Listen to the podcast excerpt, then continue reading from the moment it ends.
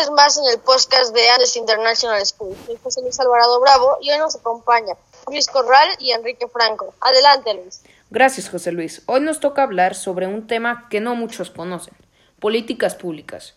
¿Pero qué son? Se pueden entender como un proceso que inicia el gobierno o un directivo público que detecta un problema que por su importancia de, él determina qué y cómo hacerlo.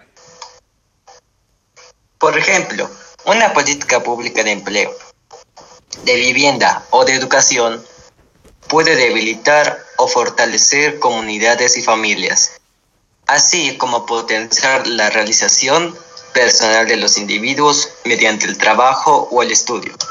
Es decir, se tienen por un lado costos y por otro beneficios.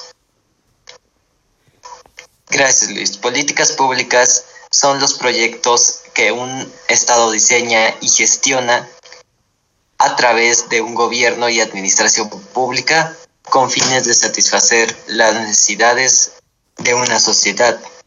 Además, el gobierno no recibe ninguna recompensa a cambio. Oye, José, ¿cuál podría ser un ejemplo de política pública? Sí, sí, Franco. Un ejemplo podría ser salud, la seguridad y por último el cuidado del medio ambiente. Pero ¿por qué se consideran políticas públicas, Luis? Estas se consideran políticas públicas porque en cada una de estas el gobierno nos da los recursos para hacerlo y además ellos no reciben ninguna recompensa a cambio de hacerlo. Pero ¿qué requiere la elaboración de una política pública, Franco? La elaboración de una política pública requiere del conocimiento lo más preciso posible sobre los proyectos del gobierno, de los programas, de los recursos y de la orientación de sus actos relacionados con el campo en el que se prefiera desarrollar la política pública. A ustedes, ¿cuál se les hace la política pública más importante? Salud. Salud. ¿Por qué motivo? Principalmente porque la salud es un derecho. Además, es fundamental para el bienestar de la sociedad. Pero, pero creo que no está organizada de la mejor manera. Opino lo mismo. ¿Cómo creen que podría mejorar? Yo creo que deberían poner más hospitales en zonas más urbanas y más propensas a un accidente. Se debería hacer un plan a largo plazo en el sector de la salud de los gobiernos siguientes en el sector de la salud. Sí, porque a veces los gobiernos acaban con las políticas públicas previamente hechas con puro capricho.